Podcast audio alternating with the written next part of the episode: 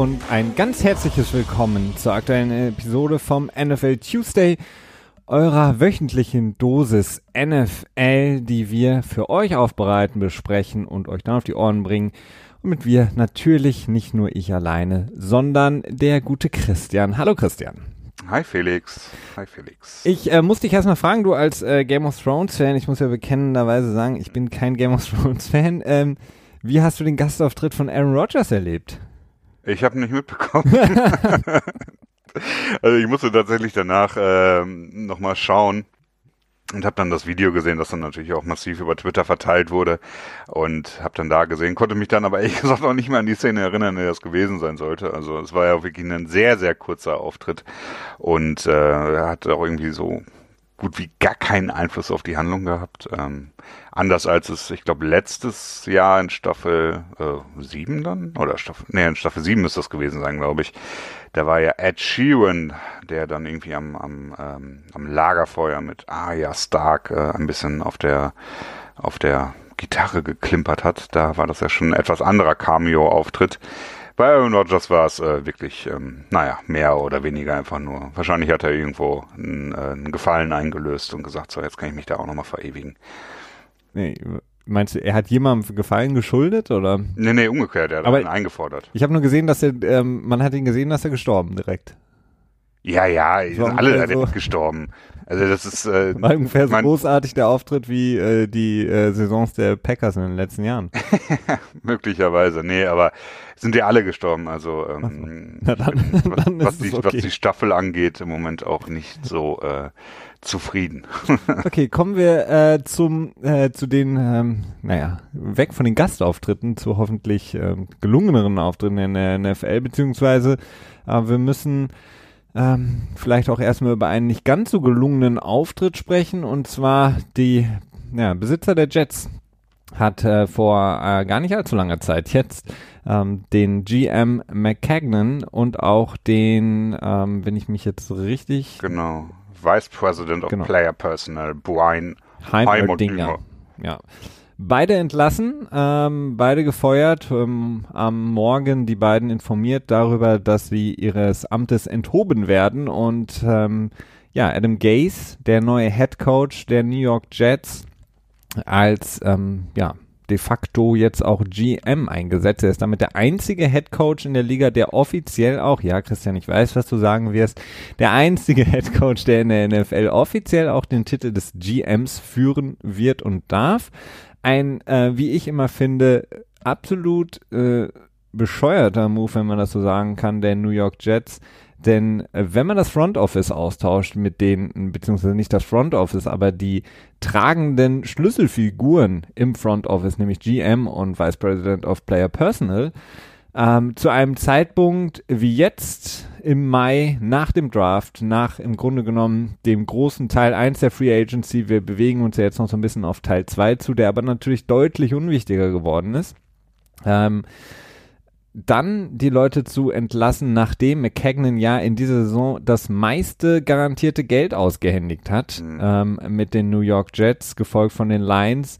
Äh, wir erinnern uns eben an natürlich Le'Veon Bell, da kommen wir auch gleich noch drauf, weil da gibt's dann natürlich noch direkt die Side Story dazu und auch CJ Mosley, den sie geholt haben, sehr, sehr viel Geld in die Hand genommen haben. McCagnon da eben seines Amtes jetzt zu entheben, ist für mich eine Sache, die ich nicht so ganz nachvollziehen kann, weil wenn, dann muss man diese Entscheidung treffen vor der Free Agency, vor dem Draft, nicht eben danach, weil jetzt ist das Team für die kommende Saison zu, sagen wir mal, 98 Prozent aufgestellt. Ja, kann ich nur so unterschreiben. Also ich bin auch wirklich sehr gespannt, was dann am Ende als Grund dafür rauskommt. Bis jetzt gibt's ähm, nicht wirklich eine Begründung dafür, abgesehen davon, wenn man sich das Track Record anschaut. Die letzten drei Jahre waren wirklich unterirdisch. Und äh, ich glaube, vier Jahre war McCagnon jetzt im Amt. In 2015 ist er, glaube ich, angetreten und hat in der Zeit eigentlich nichts geschafft. Ähm, drei Saisons in Folge mindestens elf Siege eingefahren. Der Kader ist meines Erachtens jetzt im Moment schlechter, als er in 2015 war. Äh, nicht wirklich gut für einen General Man- Manager. Das einzig Positive ist, dass man möglicherweise seinen Franchise Quarterback gefunden hat, was dann am Ende natürlich alles wert ist. Ne? Das hatten wir ja auch letzte Woche schon so ein bisschen gehabt, das Thema. Äh, bis, wenn man den Quarterback gefunden hat, ist alles gut danach. Ne? Da ist alles damit zu rechtfertigen, was man im Vorfeld getan hat. Und da könnte man theoretisch, ich meine, wer würde nicht äh, in 2000 äh, in dem Draft, wer würde nicht quasi zwei Drafts, zwei komplette Drafts abgeben für Tom Brady oder äh, zwei komplette Drafts abgeben für ähm, äh, nicht Eli Manning, sondern Peyton Manning, äh, wenn man es im Vorfeld wüsste, wie gut sie dann am Ende gewesen wäre. Da wird man ja wirklich auch für, auch für Eli, der hat zwei Super Bowls gewonnen, Christian. Unterschlag es nicht immer. Ach ja, mein Gott. Nein, du hast recht. Also ein sehr, sehr merkwürdiger Zeitpunkt am Ende, denn ähm, es ist jetzt auch rausgekommen, dass Adam Gates sowohl kein Problem mit CJ Mosley als auch mit Le'Veon Bell hat aber beiden nicht ansatzweise so viel Geld hätte geben wollen, wie sie dann am Ende bekommen haben. Ich frage mich wirklich, was das soll. Generell bin ich sowieso ein sehr großer Freund davon, dass der General Manager sich den Head Coach aussucht ne? und nicht äh, ein Head Coach quasi implementiert ist und dann am Ende ein General Manager gesucht wird, der dann quasi zu dem Head Coach passt oder bestenfalls passt. Denn häufig ist es ja auch so, dass einfach jemand genommen wird und die müssen dann gucken, wie sie miteinander auskommen. Jetzt sieht es im Moment so aus, dass äh, Adam Gase im nächsten Jahr vielleicht noch da ist bei den Jets und dann General Manager kommt. Das ist, das passt für mich nicht so ungefähr. Also für mich ist das, äh, ist das eher andersrum. Ne, würde man deiner Logik folgen, wäre es ja jetzt okay. Er macht jetzt ein Jahr den GM. Wie gesagt, große, das, das, die ganz, ganz große Arbeit ist natürlich schon getan und kann dann für die nächste Saison sich einen eigenen GM suchen, der eben nach seinen Vorstellungen und Wünschen oder vielleicht mit ihm eine bessere Beziehung hat, äh, um dann das Team weiter zu formen. Aber ja, klar. Meines, meines Erachtens ist der General Manager ist wichtiger. Ja, der General Manager ist verdammt wichtig und ähm, was mich halt daran stört, ist die zu große Einflussnahme des äh, der Leute, die dann eben über diese Position entscheiden. Hier in dem Fall ist es dann ähm, der mit dem Titel CEO Christopher Johnson bei den äh, Jets, der im Grunde genommen auch nur gesagt hat, er hat lange drüber geschlafen und hat dann ist er morgens quasi aufgestanden mit dem Gefühl, nee, jetzt muss ich irgendwie die Reißleine ziehen. Mhm. Äh, Im Mai, Mitte Mai. Es ist eine strange Sache. Und ähm, dann kommen natürlich auf einmal ploppen dann die Gerüchte auf, du hast es angesprochen, Le'Veon Bell, ähm, Adam Gase mag ihn, aber es gab wohl sehr, sehr viel Ärger dann, als Adam Gase installiert war über ähm, die Aktion von McCagnon, dass er eben so viel Geld dahin gegeben hat auf die Running Back Position, etwas, was du wahrscheinlich unterstreichen würdest, Christian, ähm, und ähm, auch für CJ Mosley, den ich als einen großartigen Linebacker sehe, aber natürlich da auch die Frage, auch das ist, passt ja wirklich, Christian, wie die Faust aufs Auge, denn du sagst immer nach Running Back ist Inside Linebacker so ein bisschen das, wo du sagst, da würde ich niemals zu viel Geld hingeben. Und genau das hat McCagnon gemacht. Wie gesagt, das meiste garantierte Geld in der Offseason ausgegeben. Ähm, ja, es ist, ist sehr schwierig. Also es wird dann sehr, wurde sehr, sehr viel berichtet darüber, dass es sehr, sehr viel ähm, Streit zwischen den beiden wohl gegeben haben soll. Es gab die Aussagen, dass Adam Gase sowas gesagt hat, wie er ist pissed off von der ganzen Art und Weise, wie das Team gehandelt wurde. Ähm, wie gesagt, ich finde den Zeitpunkt total absurd. Ich finde es Quatsch, äh, das jetzt zu machen. Man hätte es machen können, als man meinetwegen Adam Gase installiert hat oder davor oder ähm, dann eben ab der nächsten Saison. Was man natürlich sagen muss, du hast es angesprochen, der Track Record von McCagnon ist nicht gut. Ähm, er hat sehr, sehr viel auch in den letzten Jahren, vor allen Dingen was den Draft angeht, äh, häufig daneben gegriffen. Aber da ist er jetzt auch nicht der Einzige. Also das kann man ihm jetzt auch nicht zu sehr ankreiden. Es gibt dann natürlich immer wieder Leute, die Leute, ähm, die Spieler anbringen, wie Darren Lee oder Christian Hackenberg. All diese Fehlgriffe, für die eben sehr hohes Draft, Draftkapital genutzt wurde. Auf der anderen Seite Wären sie erfolgreicher gewesen, die Jets, hätten sie ein paar mehr Siege geholt, würde das keinen mehr interessieren, welchen Draftpick du damals für irgendeinen Spieler aus. Gut, aber dann wären die Draftpicks wahrscheinlich auch besser gewesen. Ne? Ja, das mag sein, aber ich meine, ähm, wir haben das, wir, wir sehen das, wir sehen das bei anderen Teams, die, ähm, da kannst du im Grunde genommen bei jedem Team kannst du, wenn du die letzten zehn Jahre dir anguckst oder sagen wir mal die letzten vier Jahre anguckst, und die Draft-Picks analysierst und überhaupt mal guckst, wer von denen ist überhaupt noch in der Liga aktiv, dann kannst du bei jedem Team, jedem GM im Grunde genommen eine Liste führen und sagen, mein Gott, was hat der denn da verbrochen? Ähm, von daher schwierig. Ja. Aber klar. also es ist halt immer der Fokus auf die ersten Runden. Ne? Und da 2015 mit Leonard Williams, ähm, solider Pick an sechs, vielleicht nicht unbedingt das, was man sich an sechs erwartet hätte, an Draftposition sechs. Ähm, danach 2016 Darren Lee und halt Christian Hackenberg, das ist diese ganze Christian Hackenberg Geschichte, die war natürlich auch ein unheimlich, ähm, ja, schlecht aufgenommen in der Öffentlichkeit. Ne? Mhm. Also ich glaube, hat er überhaupt am Ende überhaupt einmal gespielt, bevor er dann für den Conditional, den ominösen Conditional Seventh Round Pick dann weggetradet wurde. Ich, glaub, ähm, ich glaube ja. Ja, Jamal Adams, ein verdammt guter Safety, den ich auch extrem gerne mag, aber dann kurz wieder die Sache, okay, an sechsten Safety, ja. Ja, du kannst ja. jetzt nicht bei jeder Position, abgesehen vom Quarterback, sagen, das ist nicht. Nö, nö. Aber, ist, also Jamal ne, Adams ist, ja ist, ist, großartig. Also Klar. ich, ich, ich finde ja. ihn großartig. Er kann eine Karriere haben wie Polomalu oder äh, ähnliche. Ja. Möglich, ja. Aber das, wie gesagt, das ist ja auch nicht nur das Draftpick-Gedöns, sondern auch die ganze Geschichte, wie man an die Quarterback-Geschichte drangegangen ist. Ne? Man hat irgendwie Fitzy eine Menge Geld hinterhergeworfen in 2016, meine ich. Ist dann dann wilden, äh, hat dann eine wilde Zugfahrt mitgemacht und die dann am Ende auch nicht so gut gelaufen ist, mit dem Ergebnis, äh, ich glaube, zwei Interceptions im letzten Spiel gegen Buffalo, dass sie gewinnen mussten, wenn ich mich da richtig erinnere. Mhm. Ähm, dann, ähm, okay, jetzt habe ich mal. Ja, da in dem Jahr sind es ja auch 10 zu 10 Siege, 6 Niederlagen gewesen. Also das war ein erfolgreiches Jahr, muss man sagen. Ähm, ja, ja. ja. Aber overall, das, das Talent, was sie immer hatten, äh, und das muss man ihnen natürlich ankreiden, ähm, beziehungsweise vielleicht muss man es auch nicht nur ihm ankreiden, sondern auch eben den Trainervorgängern, ähm, war halt nie dementsprechend ähm, also das Talent hat nie dem entsprochen, was sie am Ende, an der, am Ende der Saison rausgebracht haben an Siegen. Ähm, denn da war immer deutlich mehr eigentlich machbar, wenn man sich das reine Talent des Teams immer angeschaut hat. Ja, das stimmt. Also am Ende ist es wirklich, ähm, sieht's, also für mich sieht es im Moment wirklich so aus, als wenn halt GM und Head Coach nicht miteinander klargekommen wären und dass es sich so entwickelt hat, dass da eine Entscheidung kommen musste, dass einer von den beiden quasi gehen muss. Also so wirkt es im Moment für mich. Ähm, es ist natürlich massiv schlecht, schlechte Außendarstellung, sag ich mal. Jetzt kommt extrem viel ähm, Häme, wie es halt so üblich ist bei Twitter.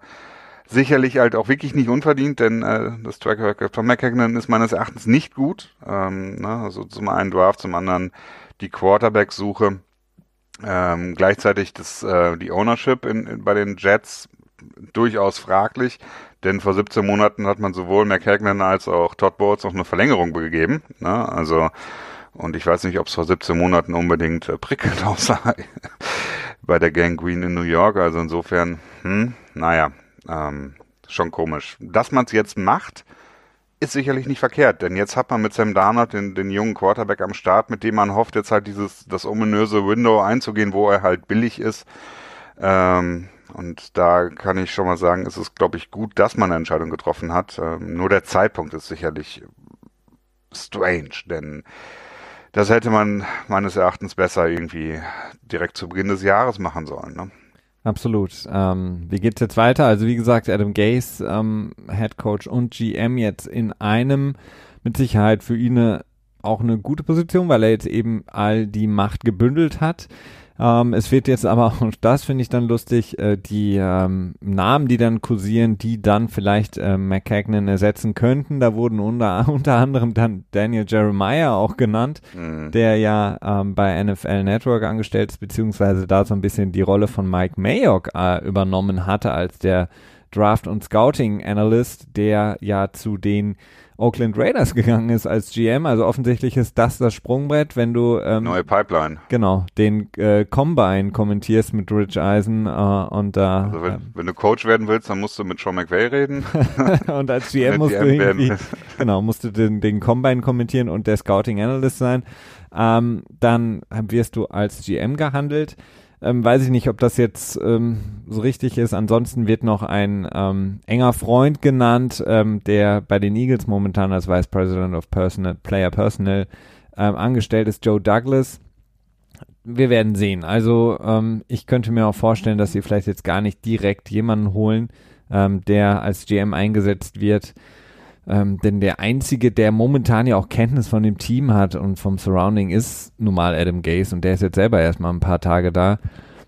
Also schwierig. Ich könnte mir eher vorstellen, dass sie die Saison jetzt spielen und dann in Ruhe jemanden holen und vorher vielleicht den einen oder anderen ähm, der einfach nur so ein paar Aufgaben übernimmt, aber jetzt nicht offiziell den Titel führt, also im Grunde genommen so eine rechte Hand Klar, ähm, die ist, Buchhaltung dann mehr oder weniger. Genau, also der sich um den administrativen Kram kümmert, der oder die vielleicht auch Ahnung hat vom ähm, von der NFL, vor allen Dingen von den Verträgen in, und dem ganzen Kram, weil ähm, das darf man ja nie unterschätzen. Als GM ist man ja, nicht es nur ja sowieso, ne? Also ich glaube jetzt nicht, also ich glaube nicht, dass äh, es noch viele General Manager gibt, die wirklich Verträge selber zusammenstellen und schreiben.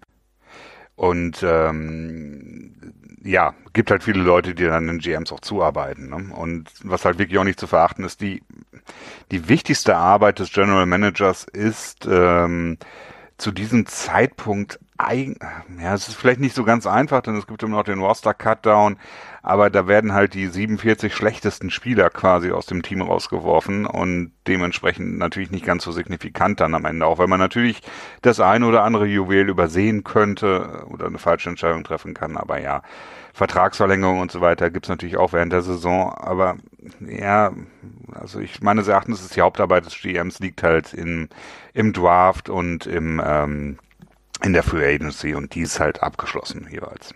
Klar, aber er ist natürlich trotzdem, muss er sozusagen als Boss das Ganze übersehen. Natürlich hat er eine, ähm, ein Team von Leuten, die sich genau mit den Inner Workings sozusagen in der NFL auskennen, Verträgen, den ganzen Spitzfindigkeiten, über die wir auch in unserer Spezialfolgen immer gesprochen haben.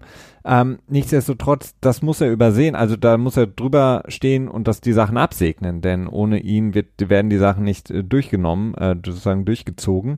Ähm, und da ist es halt die Frage, äh, oder beziehungsweise hilfreich, wenn du dich gut auskennst und wenn du selber auch die NFL verstehst. Ähm, das ist, glaube ich, eine ne wichtige Sache. Und Adam Gase als jetzt neuer Head Coach, komplett neu, viele Erwartungen, New York Media, All das plus dann jetzt eben noch diese Rolle zu übernehmen, ist, glaube ich, sehr, sehr schwierig. Auch wenn er jetzt die Macht für sich bündeln kann. Nichtsdestotrotz braucht er da auf jeden Fall, wie man so schön sagt, eine rechte Hand, eine Person, die ihm da helfen wird. Und ob es dann Daniel Jeremiah ist oder Joe Douglas, mal schauen. Also ich bin gespannt. Ja, es wird auch gehandelt, dass die beiden im Tandem sind, weil angeblich sind Jeremiah und Douglas auch selber privat äh, gut befreundet. Bei Instagram. Genau, äh, oder bei Snapface. ähm, wird sich zeigen. Das Problem ist auch immer die Frage, setzt der Besitzer quasi einen General Manager ein, der den, ähm, den Coach quasi supersedet, also äh, befehlt, weisungsbefugt ist, oder umgekehrt, oder ist es eine Art gleiches Level? Ähm, das wird sich dann die Ownership entscheiden müssen um Woody Johnson und äh, Christopher Johnson, die äh, ja, wird eine wichtige Entscheidung sein.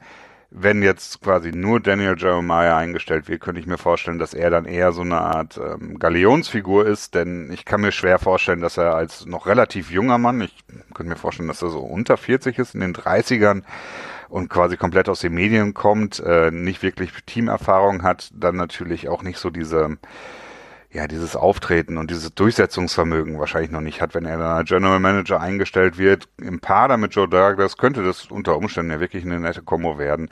Allerdings ist es für mich schwer einzuschätzen. Was ich weiß, ist, dass Daniel Jeremiah ähm, beliebt ist bei vielen Leuten in den in der in meiner NFL Twitter Blase, denn ähm, in dem Podcast, den er macht mit Bucky Brooks, den ich persönlich gar nicht ausstehen kann, weil er so ein übelster Patriots-Hater ist.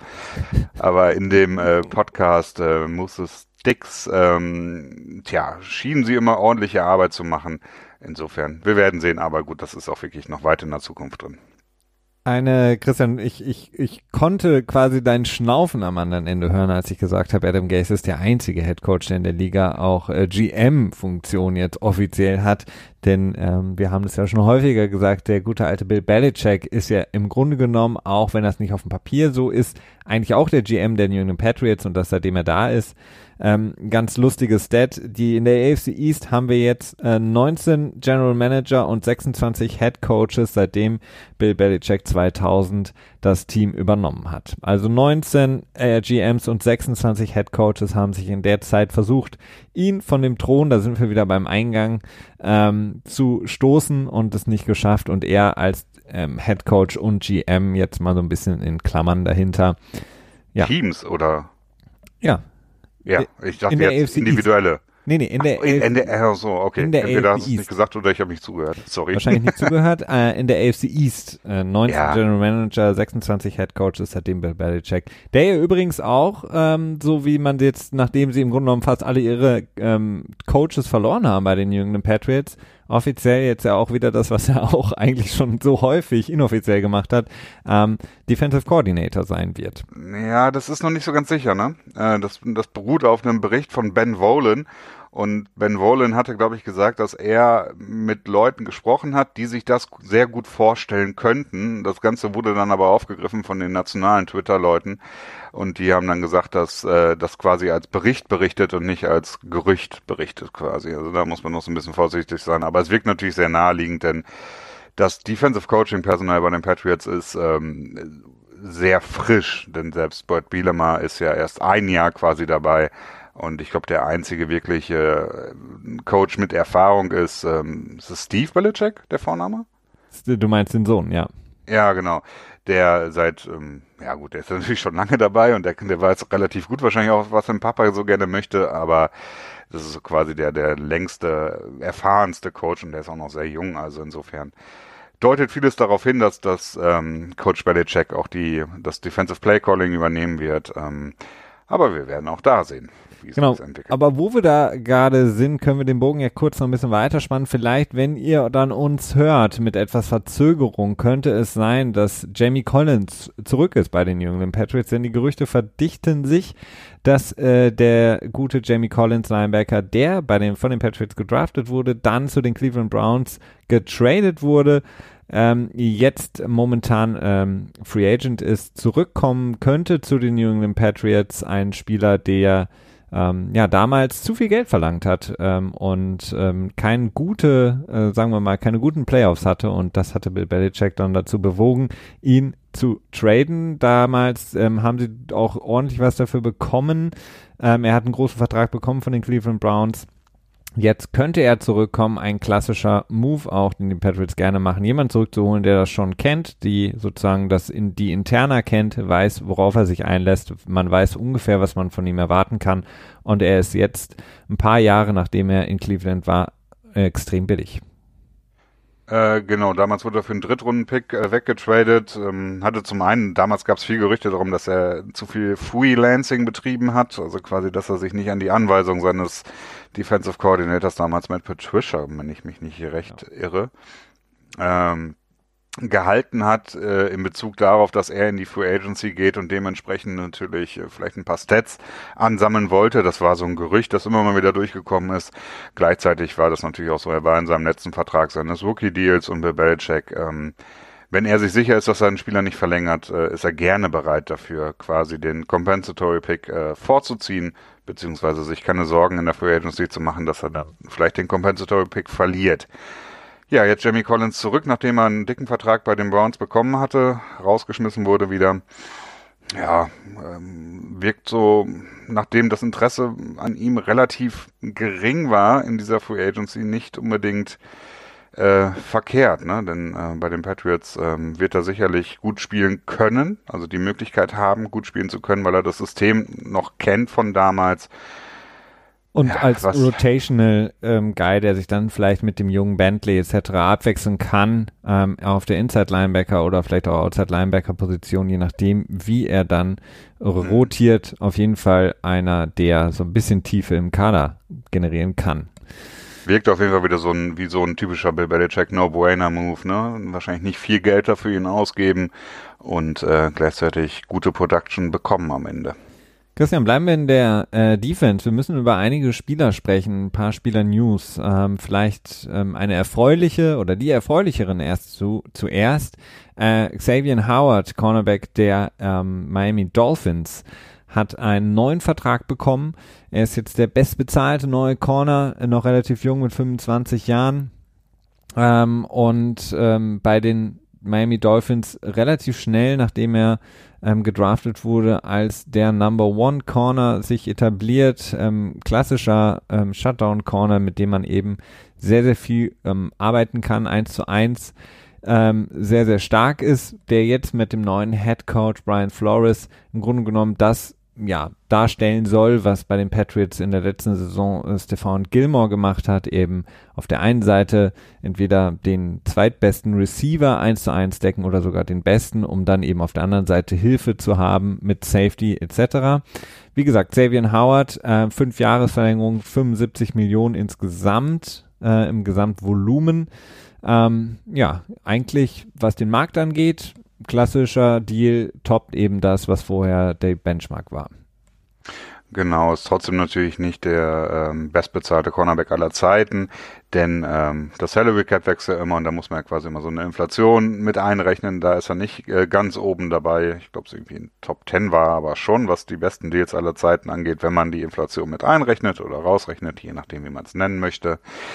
Ähm, ja, ein guter Deal für die Dolphins meines Erachtens, denn du hast zum einen sehr guten Spieler und zum anderen einen Vertrag, der, wie es halt so üblich ist, äh, eine hohe Flexibilität bietet, einen sehr geringen äh, Signing-Bonus und dadurch ist der Vertrag sehr gut tradebar, sprich man kann ohne großartig viel Dead Cap den Spieler äh, woanders hinschippern. Ähm, gleichzeitig äh, kommst du auch noch relativ zügig bei raus. Also für die Dolphins ein sehr guter Vertrag, für Howard ja, dadurch, dass du in 2021 eine Injury Guarantee hast, die in 2020 bereits garantiert wird, auch ein solider Deal, würde ich mal sagen. Also eigentlich schon, schon in Ordnung von bei für beide Seiten. Absolut. Also wie gesagt, in, äh, dann danach zwei Jahre 2021 ähm, im Grunde genommen ganz, ganz billiges Out für die Miami Dolphins, dadurch, dass, was du angesprochen hattest, eben der Signing-Bonus, glaube ich, bei nur sieben Millionen lag. Mhm. Ähm, das heißt, das gestreckt ist dann ähm, für die Dolphins sehr, sehr billig, sollten sie ihn dann mit dann 28 Jahren ähm, loswerden wollen. Ähm, weiter im Text Ezekiel Ansa, ähm, Defensive End, Formers der Detroit Lions. Wir hatten letzte Woche, glaube ich, drüber gesprochen, über die noch remaining Free Agents, die es gibt. Also die Leute, die noch keinen neuen Vertrag bekommen haben und vor allen Dingen auch einen größeren Namen haben, wo man sich so ein bisschen gewundert hat, ist es jetzt aufgrund der ähm, Compensatory Pick Formel beziehungsweise ähm, Deadline dass sie noch keinen neuen Vertrag bekommen haben, wie zum Beispiel auch ähm, äh, Dominican Sue. Ezekiel Elliott auf äh, Ezekiel Elliott sag schon, Ezekiel Hansa hat auf jeden Fall jetzt einen neuen Vertrag bekommen. Ehemaliger First Round Pick, wie gesagt, der Detroit Lions ist bei den Seattle Seahawks gelandet. In der Tat. Ja, wie auch schon vermutet, äh, ein Jahresvertrag, ne? Nicht so viel Cash drin, das liegt halt immer, das sind diese Prove Deals, die tendieren halt auch immer dazu, da ein bisschen weniger Volumen zu haben was ich ehrlich gesagt nie so richtig verstanden habe, denn eigentlich profitieren die Teams extrem davon, wenn sie so ein kurzes, einen kurzen Vertrag haben. Ähm, haben die hohe Flexibilität und äh, kaum Garantien, sehr abschätzbares Risiko, aber gut, vielleicht fehlt mir da ein Gedankensprung, damit ich das komplett verstehen kann. Äh, ich werde euch auf dem Laufenden halten, wenn mir dieser Gedankensprung vielleicht irgendwann mal passiert. Das ist nett. Äh, oder gelingt. Ähm, ja, nachdem sie Frank Clark weggetradet haben, haben sie sicherlich Bedarf dafür gehabt, konnten ihn jetzt äh, sehr günstig ersetzen, vor allen Dingen ohne Draft Value abzugeben. Und bei Sigi Ansa ist tatsächlich weniger der Skill äh, das Fragezeichen, sondern die, die Verletzungsanfälligkeit, die er in den letzten Jahren bei den Dolphins, äh, bei den Lions äh, immer wieder gezeigt hat. Insofern gefällt es mir wirklich sehr gut. Also sowohl für Ansa auch, weil er bei den Seahawks äh, Raum hat, um sich zu entfalten, wenn ich jetzt mal nett formulieren möchte, ja. schön formulieren möchte. Sehr schön formuliert, die, danke. Und für die Seahawks, die halt wirklich einen guten, sehr, sehr gutes Flicken äh, anbringen äh, können, zu einem Zeitpunkt, wo ja die Auswahl der Flicken sehr begrenzt ist. Genau, wir könnten jetzt bei den Seahawks eigentlich bleiben. Ich will aber trotzdem nochmal einen Sprung machen und auf der Defense-Seite eher nochmal bleiben. Ähm, denn ähm, Talvin Smith, ähm, Linebacker der Jacksonville Jaguars, auch kurz nachdem wir die, unsere letzte Folge für euch veröffentlicht hatten, kam die Nachricht, äh, dass Tevin Smith erstmal aussetzt ein Jahr. Also er hat quasi das Team informiert, er hat dann auch offiziell das verkündet, ähm, die Jacksonville Jaguars haben es offiziell verkündet. Ähm, Tevin Smith junger, sehr, sehr guter Linebacker. Ich glaube, drei Jahre in Folge jetzt ähm, eine Saison mit 100 Tackles, ähm, immer wieder Interceptions. Ich glaube, im letzten Jahr hatte er zwei Forced Fumbles, Fumble Recoveries. Also ähm, ein extrem athletischer, so diese neue Generation der Linebacker wie wir sie ganz häufig jetzt in der Liga sehen, dieser Hybrid-Spieler, die im Grunde genommen auch irgendwie Safety spielen könnten, aber Linebacker spielen. Ähm, unglaublich schnell, unglaublich vielseitig, der in die Liga gekommen ist und dann ziemlich großen Splash auch hatte, zusammen dann auch mit Mike Jack, ähm, sehr, sehr gut harmoniert hat. Er und ich weiß es immer noch nicht, korrigiere mich Christian, falls ich falsch liege, ich weiß noch nicht genau, was der Grund ist. Er hat verkündet, dass er quasi Zeit braucht für sich, um ähm, klarzukommen und vor allen Dingen auch für seine Familie. Ich weiß nicht, ob es jetzt eine persönliche, familiäre Situation ist, die ihn dazu bringt, zu sagen, ich setze aus mhm. oder ob es ähm, vielleicht ähm, ja ähm, irgendwas ähm, medizinisches ist. Gab. Ja, ähm, auf jeden Fall wird er den Jacksonville Jaguars in der kommenden Saison nicht zur Verfügung stehen. Was darüber hinaus mit ihm passiert, ist noch in, fraglich. Ja, in der Tat. Also zum einen, äh, du hast eben erwähnt, 100 Tackles. Er hat in den letzten drei Saisons jeweils 100 Tackles, zwei Interceptions und ein Fumble Recovery äh, geschafft, mindestens. Und ähm, äh, in den letzten drei Saisons insgesamt gab es nur 15 Spieler, äh, die das überhaupt geschafft haben in einer Saison. Also sprich, äh, das sind dann halt immer diese extremen Stats, ne? Muss man auch mal ein bisschen vorsichtig sehen, wenn, wenn man die Sachen irgendwie so ein bisschen zuschneidet, dann kann das immer sehr speziell aussehen.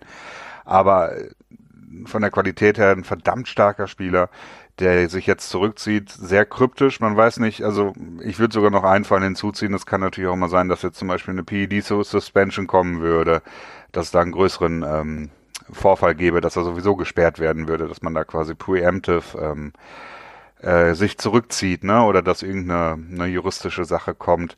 Oder dass es halt wirklich irgendwelche medizinischen Gründe in der Family gibt, ne? dass man da sagt, okay, er selbst hat sich dazu geäußert und gesagt, Leute, jetzt dreht doch nicht alle am Rad.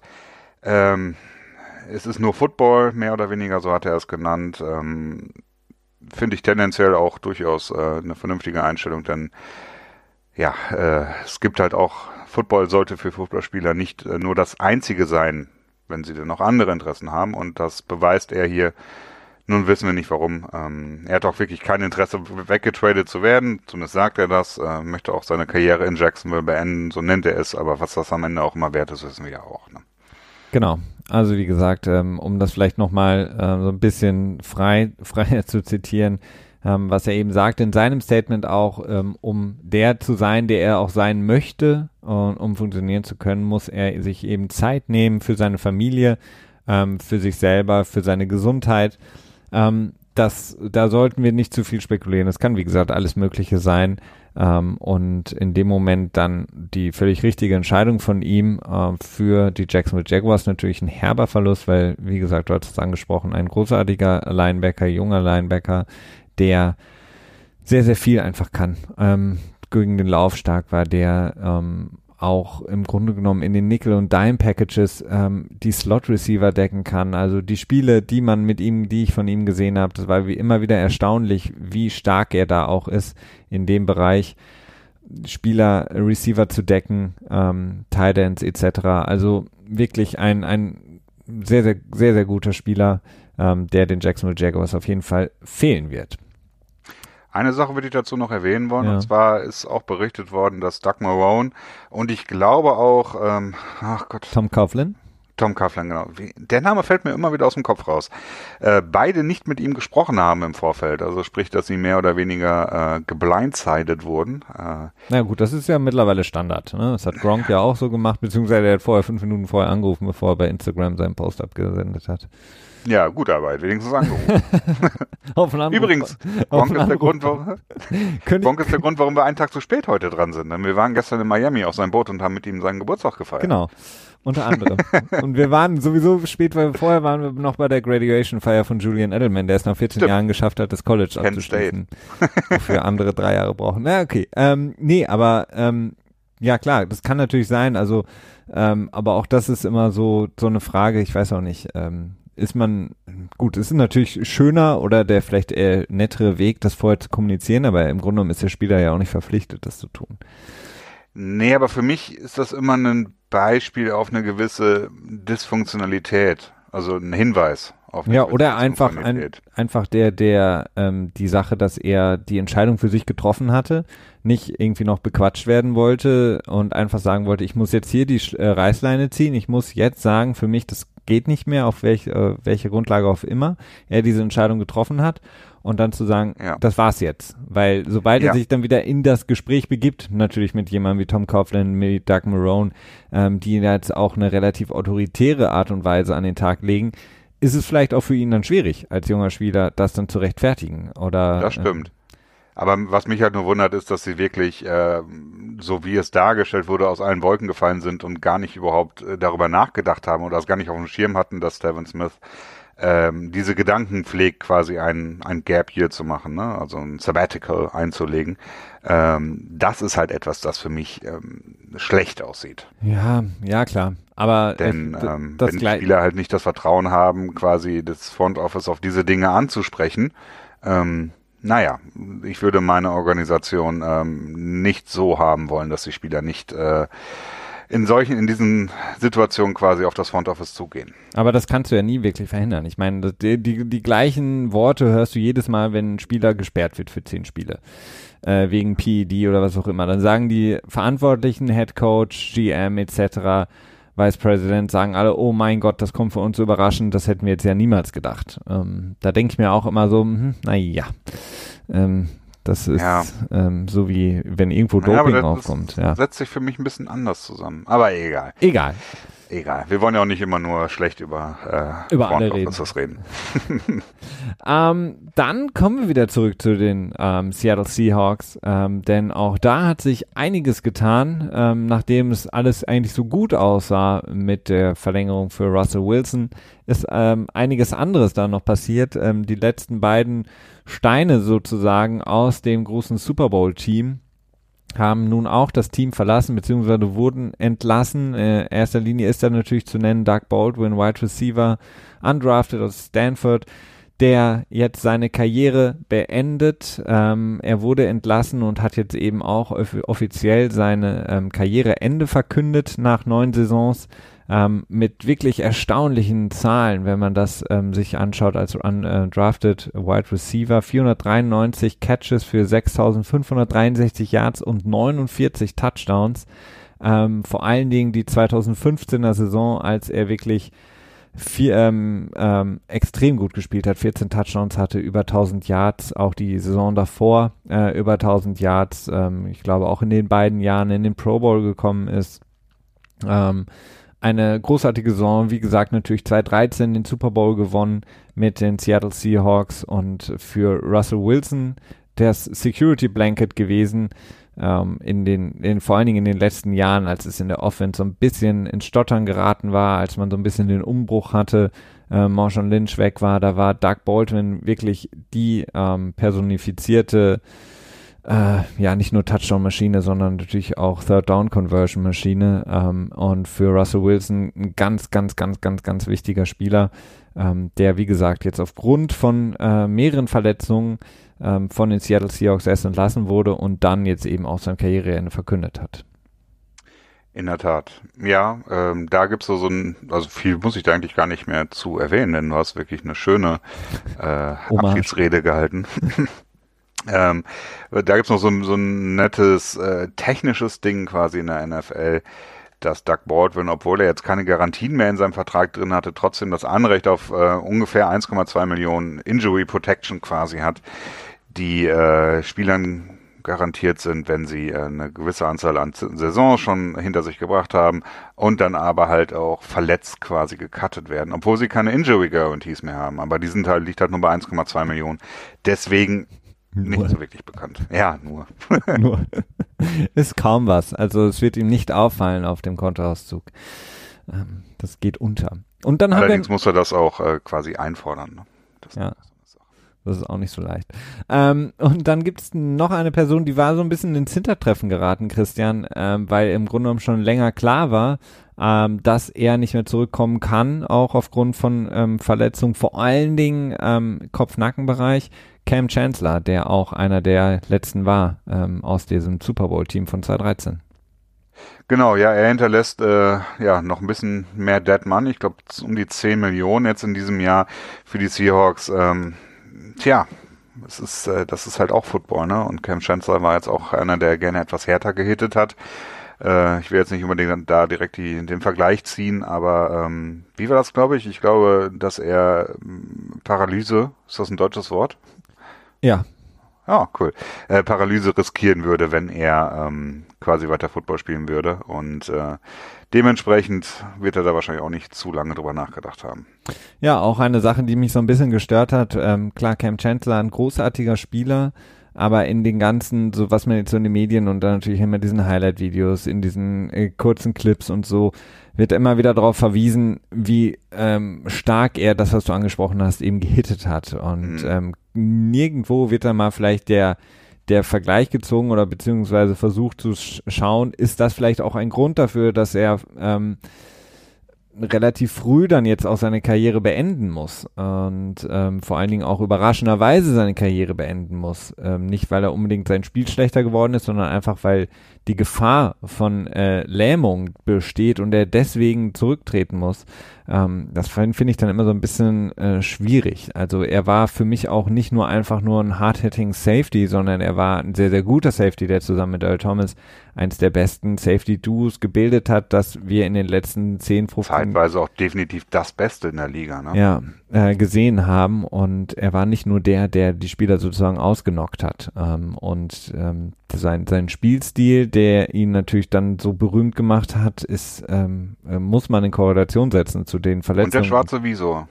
und der schwarze Visor. Und das auch mal in Korrelation setzen zu eben der, den medizinischen Befunden, die wir haben bei Cam Chancellor, die ihn, wie gesagt, jetzt dazu zwingen, eine wirklich ja, sehr, sehr erfolgreiche Karriere, wenn auch dann vielleicht ein bisschen kurze Karriere ähm, ein Ende, zum Ende kommen.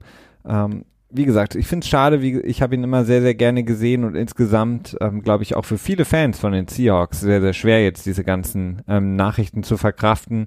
Ähm, wie gesagt, einzig Russell Wilson ist noch da von dem Team, das den Super Bowl geholt hat, das für viele Jahre dieses, ähm, die NFL so dominiert hat. Klar war es von Anfang an absehbar, dass dieses Team so nicht zusammen ähm, bleiben kann, eben aufgrund der Tatsache, dass sie eben im ähm, naja, über den Draft sich eben aufgebaut haben und dass Spieler irgendwann mehr Geld verlangen. Mhm. Aber nichtsdestotrotz ähm, ist es sehr, sehr schade, ähm, gerade diese Größen jetzt alle ähm, gehen zu sehen, vor allem die Legion of Boom. Okay, wir haben noch die Linebacker, sind noch da, aber ansonsten ähm, alles so ein bisschen auseinandergezogen worden. Definitiv. Ähm, Christian, ähm, ein, zwei Sachen haben wir noch. Ähm, äh, wir können noch mal kurz, ähm, beziehungsweise das würde ich noch gern anbringen. Ich habe mich sehr geärgert über Richard Sherman, ähm, passt jetzt auch zum Thema Seattle Seahawks, ähm, der den ich eigentlich sehr, sehr gerne mag, ähm, sowohl auf dem Platz Richard Sherman als auch vor allen Dingen das, was er abseits des Platzes macht, was er so ein bisschen auch für die Spieler macht ähm, für, naja, die, die Vertragssituation so ein bisschen, äh, wofür er sich einsetzt, äh, wo er so ein bisschen mitkämpft. Ob das jetzt immer alles richtig ist, sei dahingestellt, aber er ist ein sehr, sehr aktiver Spieler, von dem ich eigentlich auch mehr erwartet hatte, denn er hat sich jetzt ähm, zu Nick Bosa geäußert, denn ähm, wir hatten das ähm, in dem Draft Recap von uns hier vor zwei Wochen besprochen. Äh, Nick Bosa Spieler, der ähm, rassistisch homophob ist und in die Liga gekommen ist jetzt mit dem zweiten Pick äh, zu den San Francisco 49ers und das im Grunde genommen kein Gehör gefunden hat, ähm, sein ganzes ähm, Anbietern an Trump und naja, die rassistischen und homophoben Strömungen. Ähm, Cam, Richard Sherman wurde auf jeden Fall darauf angesprochen, da er sich ja auch immer ähm, gegen solche Sachen ähm, gestellt hat, zu Recht, und hat jetzt aber einen Rückzieher gemacht, indem er gesagt hat, solange Nick Bosa auf dem Platz liefert und immer zum Quarterback kommt, also sprich den Quarterback oft genug sackt, ist das alles soweit okay. Oder ja. interessiert es ihn nicht weiter? Genau.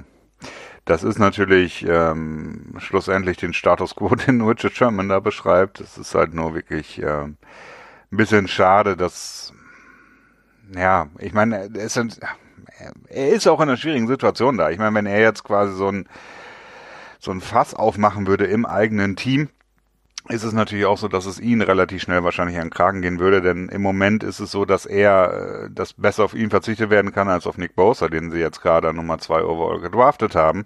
Dementsprechend äh, vielleicht verständlich, dass es ihm dann nicht so leicht fällt, da dieselbe ja, dieselbe Linie weiterzufahren und sich kritisch öffentlich zu äußern. Also er ist einfach nicht in der Machtposition drin. Auf der anderen Seite, ja, ist es natürlich, man würde sich halt was anderes erhoffen von, äh, von Spielern, wenn sie halt so reden und dementsprechend, ja, ist es halt so, wie es ist. Absolut. Also, ich finde es halt wirklich sehr schwierig, denn er ist halt jetzt nun mal in dem Team und er wird äh, die nächsten vier Jahre äh, dort oder die nächsten fünf Jahre höchstwahrscheinlich nicht aus San Francisco weggehen. Ähm, das kann natürlich, ja, wie gesagt, es ist. Ich, ich, ich, ich fand es halt einfach schade von Richard Sherman, der sich da sehr aus der Affäre zieht. Äh, wäre Nick Bosa, so kann man, gehe ich jetzt mal von aus, von bei einem anderen Team gedraftet und man hätte ihn darauf angesprochen, hätte er sicherlich anders reagiert. Ähm, Finde ich nicht cool.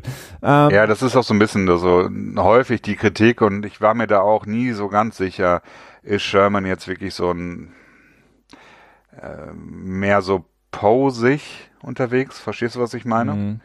Also die Dinge, die er tut, macht er das, um sich selbst darzustellen oder macht er das äh, quasi mit einer guten Intention dahinter und das ist der Beweggrund dafür.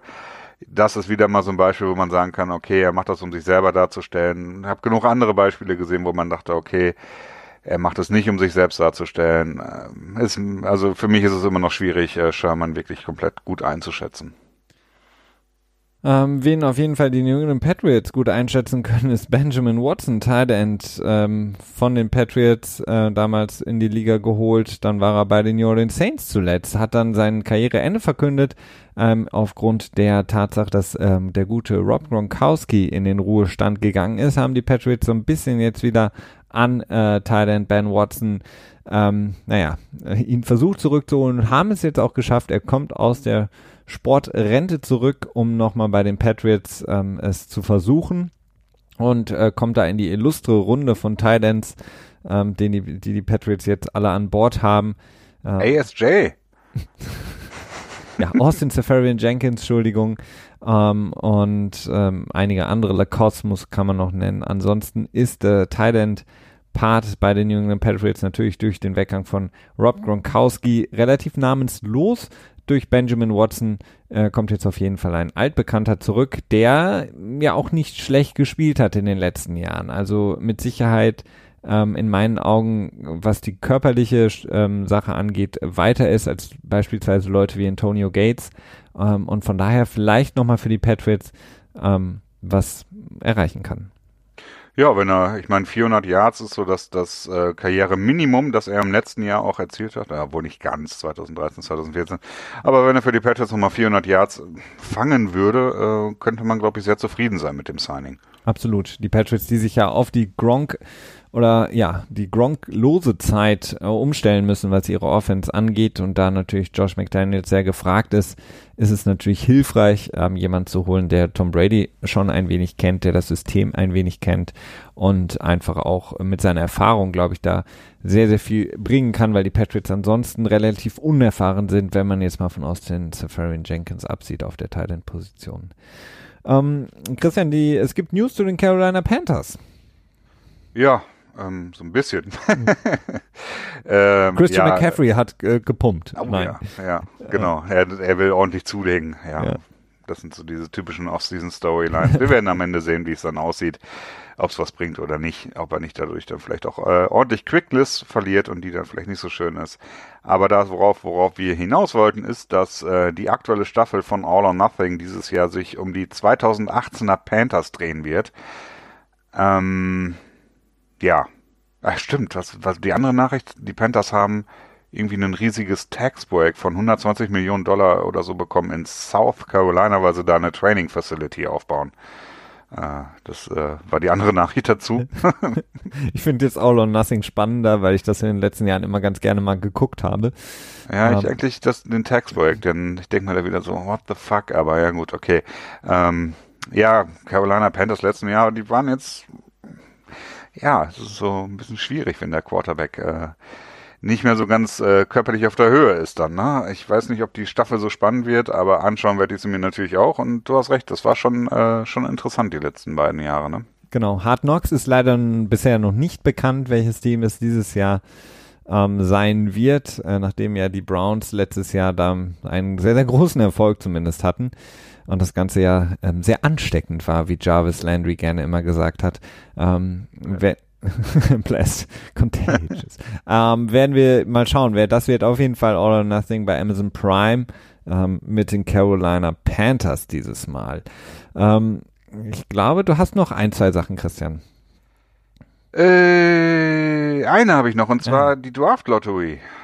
Nachdem wir, äh, ich weiß nicht, ob wir letztes Jahr oder vor zwei Jahren, als wir angefangen haben, darüber mal gesprochen hatten, da hatten wir auch eine Diskussion darüber. Hm. Ich glaube, wenn ich mich recht erinnere, war dein Standpunkt, dass du die, äh, die Reichen nicht noch reicher machen wolltest durch eine Draft-Lotterie. Ähm, muss ich dir auch zustimmen, aber wir haben damals, glaube ich, darüber diskutiert, dass komplett alles in, in, in den Lostopf geworfen wird. Und ich hätte jetzt eine neue Idee. Hm. Ähm, ist jetzt nicht so mega ausgearbeitet und auch nicht so mega kreativ und ich bin mit Sicherheit auch nicht der Einzige. Gut, dann sage ich Aber, kurz mal für alle, die sich fragen, äh, Draft Lotterie ist quasi das, was in der NBA stattfindet, sprich, was gestern stattgefunden hat. Ähm, genau. genau. Wer also, hat nochmal gewonnen? Äh, New Orleans Pel äh, Pelicans. New Orleans Pelicans. Ach ja, okay. Ja, die dann wahrscheinlich Zion Williamson von mit äh, der dem ersten Pick holen werden von Duke und alle New York Fans haben sich gedacht, mein Gott, wir hatten so gehofft, diesen Spieler von Duke zu bekommen. Ähm, und wen haben wir bekommen? Den anderen Spieler von Duke. Nämlich Hast du das Video von Stephen A. Smith gesehen? nee, habe ich nicht gesehen. Der hat irgendwie zwei Minuten lang äh, eine Mischung aus Fluchen und Weinen abgeliefert am, am Mikrofon und äh, dafür gebetet, dass die Knicks doch jetzt endlich mal, was hat er, ich glaube, er hat gesagt, er ist 55 Jahre alt und hat noch, als er fünf Jahre alt war, hat er die letzte Meisterschaft der Knicks gesehen und es muss doch jetzt mal was passieren und bitte betet doch alle, ob ihr äh, Christen, Juden, Muslime oder sogar Buddhisten seid, äh, kniet euch hin und betet oder so. Äh, ja, alle, halt. alle wollten Zion Williamson haben ähm, und je. Ist nicht Zion Williams? Williamson. Williamson, okay, gut. Ja. Ja, wird wohl nichts. wird wohl nichts. Der geht jetzt wahrscheinlich nach New Orleans. Ja, kann man von ausgehen. Ähm, nee, aber ich muss sagen, ich, mir gefällt die Idee dieser Draft Lottery, denn das Problem ist einfach Tanking in der NFL. Aber das Nie tankt ein Team in der NFL.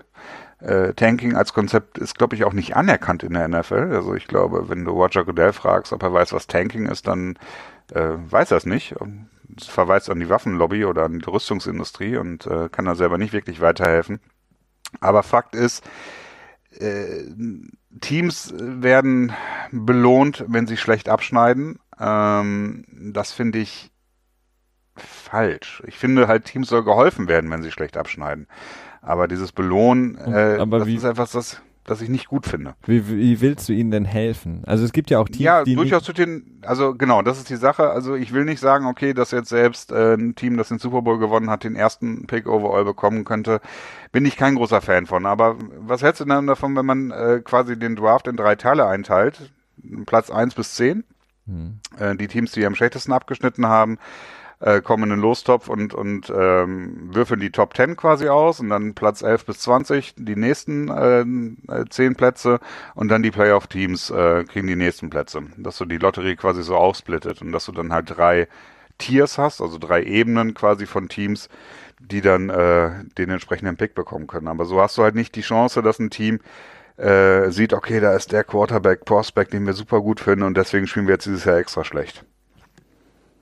Ja, ähm, ich, ich, ich weiß es halt nicht. Also für mich hat da dieses, dieses Tanking hat halt nur nie funktioniert im Grunde genommen. Ähm, denn Indianapolis Colts? Ja, aber haben die Indianapolis Colts wirklich getankt oder waren sie halt einfach nur in, in einer scheiß Situation, als Peyton gegangen ist? Oder Peyton nicht mehr konnte, weil ähm, er. Nee, nee, also die Indy hat, ge hat getankt. Die haben doch extra so, so einen absoluten äh, ich weiß nicht mehr, welcher Quarterback das war. Dan Orlovsky. So, war das Dan Orlovsky? Der hat zumindest da gespielt dann, ja. Ja, aber natürlich, ich weiß nicht, ob das in dem Jahr war. Aber ich, ich, ich meine halt, ihre Intention war bestimmt nicht vorher, okay, wir tanken jetzt, sondern ähm, die, die Situation hat sich halt einfach so ergeben durch gewisse Umstände. Ich glaube ja, auch. Gut, aber es kann ja auch in der Saison, du kannst ja auch nach Woche vier sagen, so, okay, jetzt versuchen wir nicht mehr zu gewinnen, ne? Und das ist ja auch nicht gut. Ja, ich, ich, ich glaube halt einfach, dass dieses Konzept ist, wir wollen nicht mehr gewinnen, ist relativ schwierig durchzusetzen bei einem ähm, Kader mit sehr, sehr vielen Spielern, ähm, dass du wirklich alle auf Kurs hältst, indem du sagst, wir gewinnen nicht mehr. Und ich habe es jetzt auch noch nie von Spielern gehört, die ähm, dann nachher, wenn sie vielleicht ihre Karriere beendet haben oder äh, zu einem anderen Team gegangen sind, gesagt haben, ja, bei dem Team ähm, wollte keiner gewinnen, insofern, als dass uns gesagt wurde, wir sollen nicht gewinnen. Ähm, und ja, aber nimm doch mal die Dolphins in diesem Jahr. Okay, jetzt ist ihnen halt per Zufall Josh Allen in, in ähm, Rosen. äh, Rosen, Entschuldigung, in, in, in den Schoß gefallen quasi. Der übrigens Aber- seit einem Monat äh, vor dem Draft und bisher immer noch nichts von Steve Keim gehört hat, dem General Manager, so viel dazu. Ja, sorry. Interessanterweise hat er auch nicht den Namen Steve Keim genannt, sondern nur seinen alten GM quasi, so hat er es umschrieben. Verständlicherweise vielleicht auch. Ähm, aber nimm die Dolphins, die, ja, ne, ich meine, Fitzpatrick unter Vertrag nehmen, das ist halt einfach so die Galionsfigur, die du dann auch davor schiebst und sagst, nee, nee, wir tanken nicht. So, ne? ähm, Ja, aber was, wen hätten sie denn sonst nehmen sollen? Welchen Quarterback? Ja, sie hätten sich Mühe machen können um Nick Foles. So, ne? Zumindest den Anschein wahren können, quasi. Als dass sie sagen würden, so, okay, nee, ne, das ist ja auch dieses Rebuild-Ding. Ich meine, das ist dann halt Tanking Light im Prinzip auch. Also ich weiß es nicht. Ähm, aber selbst wenn Tanking jetzt keine wirkliche Gefahr ist in der NFL, oder Gefahr ist vielleicht auch deutlich übertrieben, sondern kein wirklicher Faktor, äh, ist es auch einfach eine Sache, die ich ich, ich finde es nicht unfair, wenn man so eine Lotterie und die dann in drei Teile aufteilen würde. Finde ich nicht unfair. Und es ist einfach eine, Ich finde, ja, ich, du kannst dich halt nicht auf was berufen. Ne? Ja, ich finde es okay, ähm, zu, das zu tun. Ich finde es halt, ich glaube, was halt sehr, sehr schwierig ist, ist Tanking für den äh, Overall, First Overall Pick ist halt extrem schwierig. Das kannst du auch nach Woche 4 nicht sagen. Du kannst ja manchmal, in manchen Saisons bist du am letzten Spieltag erst sicher, ob du den First Overall Pick hast oder nicht. Das heißt, darauf zu tanken ist sehr, sehr schwierig. Ich glaube auch darauf zu tanken, ähm, dass, in, dass du eben deinen Spielern sagst, wir gewinnen nicht mehr, weil dann können wir irgendeinen Quarterback holen an eins im nächsten Draft, ist, glaube ich, auch extrem schwer zu vermitteln. Und damit machst du dir, glaube ich, mehr kaputt, als du dann in den Aber nächsten du Jahren musst auch. das ja nicht. Also ich glaube auch nicht, dass du die Spieler davon überzeugst zu tanken, weil tatsächlich die Spieler haben keinen Grund, das zu tun. Denn meistens ist es so, wenn wenn du tankst, bist du in einem schlechten Team und wenn du in einem schlechten Team bist, dann ist deine Jobgarantie sehr gering. Da gebe ich dir recht. Aber wenn du dem Headcoach sagst, okay, äh, lauf jetzt einfach 50 Mal in Folge ähm, und dann verlierst du schon das Spiel, ne, das ist dann natürlich was anderes. Und das kannst du natürlich schon beeinflussen. Du hast keine Garantie darauf. Du Definitiv nicht. Ne? Aber Ich meine, ich meine, was, was würdest dir ähm, vor allen Dingen, es gibt ja auch manchmal einfach Teams, die sehr, sehr gut sind, aber halt einfach dummerweise eine scheiß Saison gespielt haben, weil sie einfach ähm, viele Verletzungen hatten, etc. pp. Und die würden dann ja auch in diesen Topf kommen und hätten dann die Chance auf den First Overall Pick. Es ist im Grunde das gleiche, was jetzt in der NBA passiert ist. Die New Orleans Pelicans haben relativ überraschend ähm, mit einer nur vierprozentigen Chance sind sie in die Lotterie gegangen und haben den First Overall Pick bekommen und können jetzt Sion draften, wenn sie wollen. Ähm, viele sagen aber auch, dass sie das auch nutzen können, ähm, um ähm, zum Beispiel Anthony Davis, der ähm, so ein bisschen so ein Holdout betrieben hat und unbedingt weg will von dem Team, dass sie das Ganze nutzen, um das noch mal, um da nochmal rauszutraden, um da nochmal irgendwas dafür bekommen. Das heißt, ähm, Teams, die vielleicht gar nicht unbedingt diesen First Overall Pick brauchen und den dann nur als Trade Value benutzen, dann finde ich das halt dann schon wieder so ein bisschen uncool irgendwie. Ähm, weil in, der- in der NBA ist es jetzt so, dass die Pelicans nicht unbedingt den ersten gebraucht hätten. Also ich hätte mich mehr gefreut für New York zum Beispiel, wenn sie ihn bekommen hätten. Ich hätte mich auch mehr gefreut für ein Team wie, äh, keine Ahnung, Phoenix oder äh, Dallas, die ihn hätten bekommen können, den First Overall Pick. Und wenn ich mir vorstelle, keine Ahnung, so ein Team wie die Falcons zum Beispiel, vom, vom Potenzial her, vom Team her, wir haben letzte Woche im äh, Jeopardy drüber gesprochen, ein sehr, sehr gutes Team. Hatten letzte Saison eine scheiß Saison, weil sie halt einfach im Grunde genommen auf ähm, Spieler wie Jordan Richards in der Defense zurückgreifen mussten, weil alle anderen verletzt waren. Und wenn das der Fall ist, du aber dann trotzdem ähm, in der Lage bist, im nächsten, im nächsten Draft den First Overall Pick zu bekommen, ähm, finde ich das nicht so gerechtfertigt. Da würde ich mich dann halt eher freuen, dass ähm, wirklich die Teams, die ähm, am schlechtesten abgeschnitten haben, dann auch was bekommen. Ja, gut, aber das wäre dann ja dadurch gegeben, dass sie deutlich bessere Chancen haben. Ne? Ja, Oder klar. macht man wegen nur die Top 5 schlechtesten Teams. Du kannst es ja auch noch und du kannst es ja Aber noch ist dann der Unterschied so groß, wenn jetzt nur, wenn du die letzten fünf in den Top wirfst und das wird dann nochmal ausgelost, wer den First Overall bekommt? Es also wird für die spannend. Es, Motivation des Tankens ist es, glaube ich, schon ein großen Unterschied, großer Unterschied. Ob du sagen kannst, okay, äh, es gibt jetzt den einen Quarterback und du hast nur eine 20% Chance, ihn zu bekommen, quasi. Dass du dann dafür die ganze Saison abschreibst und nicht sagst, okay, nee, dann lass uns doch, doch mal drei, vier Spiele mehr gewinnen quasi am Ende. Ja, es wird auf jeden Fall den äh, Draft als solchen und die Tage davor und die Wochen davor deutlich spannender machen. Das auf jeden Ja. Fall. Also das Event. Ja, das wäre mein nächster, mein nächster Grund dafür, warum ich sagen würde, die NFL macht, weil sie könnten ein neues Event quasi machen, wo sie äh, einen Haufen Fans quasi an, anschippern lassen, die dann jubeln können. Und äh, dann können sie fünf Minuten lang eine Kugel sich drehen lassen, in der ganz viele Bällchen, Tischtennisbällchen drin äh, umherspringen und können wieder einen Primetime-Slot äh, äh, bei ESPN und bei Fox und bei ABC belegen. Ja, und dann kommt am Ende raus, dass nur ähm, fünfmal das gleiche Team in, äh, in dem war, so, so UEFA-mäßig. Also dann irgendwie, oder so FIFA-mäßig war alles schon gekauft und alle Umschläge, in allen Umschlägen stand drin, dass die nächste WM in Katar ist. Aber Man City wird jetzt unter Umständen von der Champions League. okay, Christian, wir schweifen ja, Man City wird ausgesperrt, das ist ja auch okay. Ähm, so viel dazu. Wir ähm, vielleicht noch kurze Anmerkung, zwei Anmerkungen noch. Wir freuen uns natürlich, ähm, wenn ihr uns ähm, äh, weiter folgt, bewertet, vor allen Dingen bei iTunes, ähm, gerne mit Sternen, gerne mit einer Bewertung. Äh, darüber freuen wir uns sehr. Ähm, dann wurden wir noch ähm, heute kurz gefragt, wann mal wieder ein Padspot rauskommt. Ähm, wir haben es so ein bisschen vor uns hergeschoben, weil wir momentan eine interne Diskussion führen, Christian und ich, ähm, was den Petspot angeht. Ich bin relativ ähm, angenervt momentan.